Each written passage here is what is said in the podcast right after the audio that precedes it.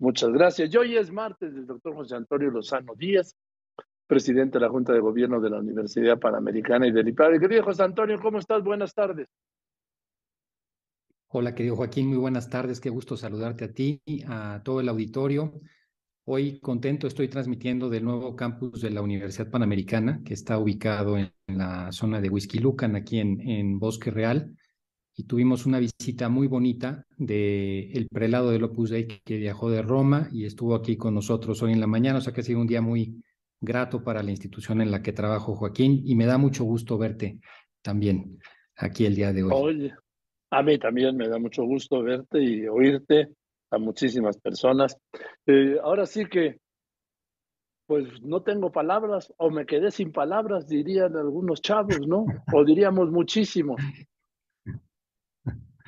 Lo has dicho, lo has dicho muy bien. Fíjate, Joaquín, que hay una causa de muchos de los problemas que estamos viviendo en la actualidad que tienen que ver con varias de las crisis del ser humano que se reflejan en la parte política, que es evidente y que es silenciosa y que es la pérdida del lenguaje, la pérdida del idioma. El idioma, Joaquín, que es el símbolo de la civilización, es lo que nos ha permitido ser civilizados, ser seres humanos que vamos avanzando y su pérdida trae una serie de efectos en contra importantes. Lo comentabas un momento antes de, del corte, pero fíjate, el idioma español que tiene 200, más de 250 mil palabras, dos personas cultas utilizan en una conversación no más de 3.200 personas realmente cultas.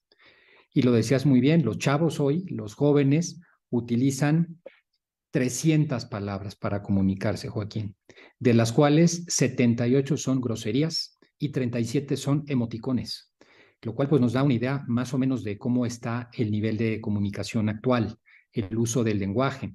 Y si nos fuéramos a ciertas canciones, por ejemplo, en algunas de reggaetón no se utilizan más de 30 palabras. Si pensamos que en su momento el Quijote utilizó casi 23 mil palabras distintas para ser escrito, pues nos damos cuenta de la pérdida que hemos tenido del lenguaje. Y esta pérdida, Joaquín, tiene siete efectos que me parece que son muy importantes en todos nosotros y que hacen urgente la recuperación del lenguaje. Antes que hablar de democracia, Joaquín, antes que hablar de educación, antes que hablar de ética, como lo explicaré ahora, tendríamos que hablar de recuperar el lenguaje, Joaquín, porque la pérdida del lenguaje, en primer lugar, atenta contra nuestra capacidad de reflexión. Una palabra es la manera en que nosotros expresamos una idea. Cuando nos falta esa palabra, nos falta también la idea. Conforme se reduce el lenguaje, se reduce la capacidad de reflexión, o sea, de pensamiento, Joaquín, y para una sociedad eso es eh, crítico. Esa sería la primera consecuencia de la pérdida del lenguaje. Hay también, Joaquín, un efecto muy importante contra la propia capacidad de comunicación y diálogo.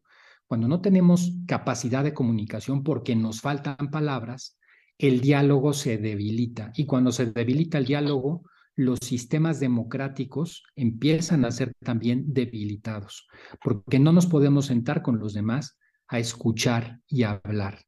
No tenemos la manera de hacerlo porque nos faltan los instrumentos, el elemento, el transporte a través del cual se realiza el diálogo, Joaquín.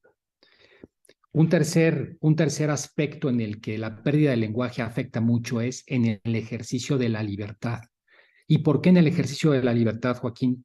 Porque la libertad eh, es una decisión personal, es un elemento que viene de adentro de nosotros y sale hacia afuera, porque para poder elegir algo requerimos primero comprenderlo. Lo decía muy claramente Octavio Paz.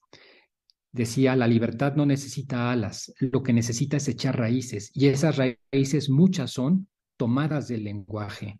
Cuando no el lenguaje es muy difícil el ejercicio de la libertad. Un cuarto efecto que, que es importante y que impacta mucho en la sociedad actual es la vulgarización.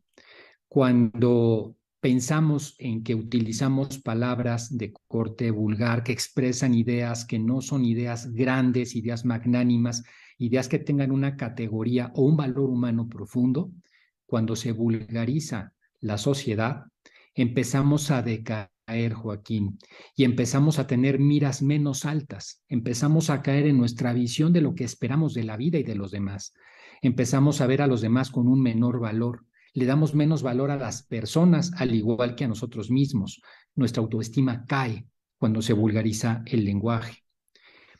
Un sexto efecto, Joaquín, perdón, un quinto efecto tiene que ver con la corrupción.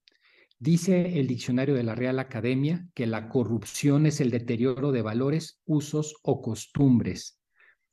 Aquí tenemos que el uso continuo de palabras con contenido vulgar, con groserías, con violencia o con referentes antivalores, lo que hacen es generar un ambiente que tiende a ser antiético. Cuando el lenguaje, en cambio, es distinto y lo que expresamos durante una hora son temas de valores, temas positivos, entonces crecen los niveles éticos. La caída del lenguaje significa también la caída de los niveles éticos de la sociedad. Una sexta, Joaquín, es que la caída del lenguaje supone el proceso de decadencia social y esta es una de las cosas más graves. Ross Doutat, un eh, columnista de New York Times que escribió un libro recientemente sobre la decadencia actual en el mundo, dice una cosa muy cierta. ¿Qué es decadencia? Es cuando en un nivel elevado de prosperidad tecnológica material, como la que tenemos hoy, estamos pudiendo vernos aquí por pantalla, se llega a un deterioro institucional y a un estancamiento económico e ideológico.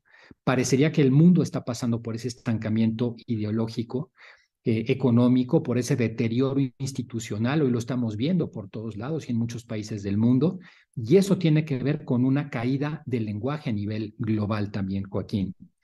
Y por último, y la más importante, Joaquín, la caída del lenguaje también supone un atentado a la felicidad, porque la felicidad del ser humano surge de adentro hacia afuera, surge de la riqueza interior que vamos generando en nuestro corazón y en nuestra mente y se refleja hacia afuera.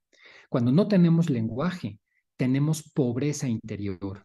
No tenemos la capacidad de comprender las cosas valiosas e importarlas hacia nuestro interior, ni de producirlas en nuestro interior, porque la palabra, la palabra, esa tan importante para la civilización y para el ser humano, es de donde surgen los valores y la cosmovisión, la manera en que los seres humanos vemos el mundo. Así, Joaquín, con estas siete condiciones, la reflexión sería, ¿qué nivel de lenguaje tenemos? Qué importante y urgente rescatar el lenguaje. Es un patrimonio de siglos que estamos terminando de manera acelerada y que nos está llevando a la depauperización, que nos está llevando a dejar de ser seres humanos. Este tema del lenguaje, Joaquín, silencioso y oculto, cada vez más nos está afectando. Perder el lenguaje, Joaquín, no es un tema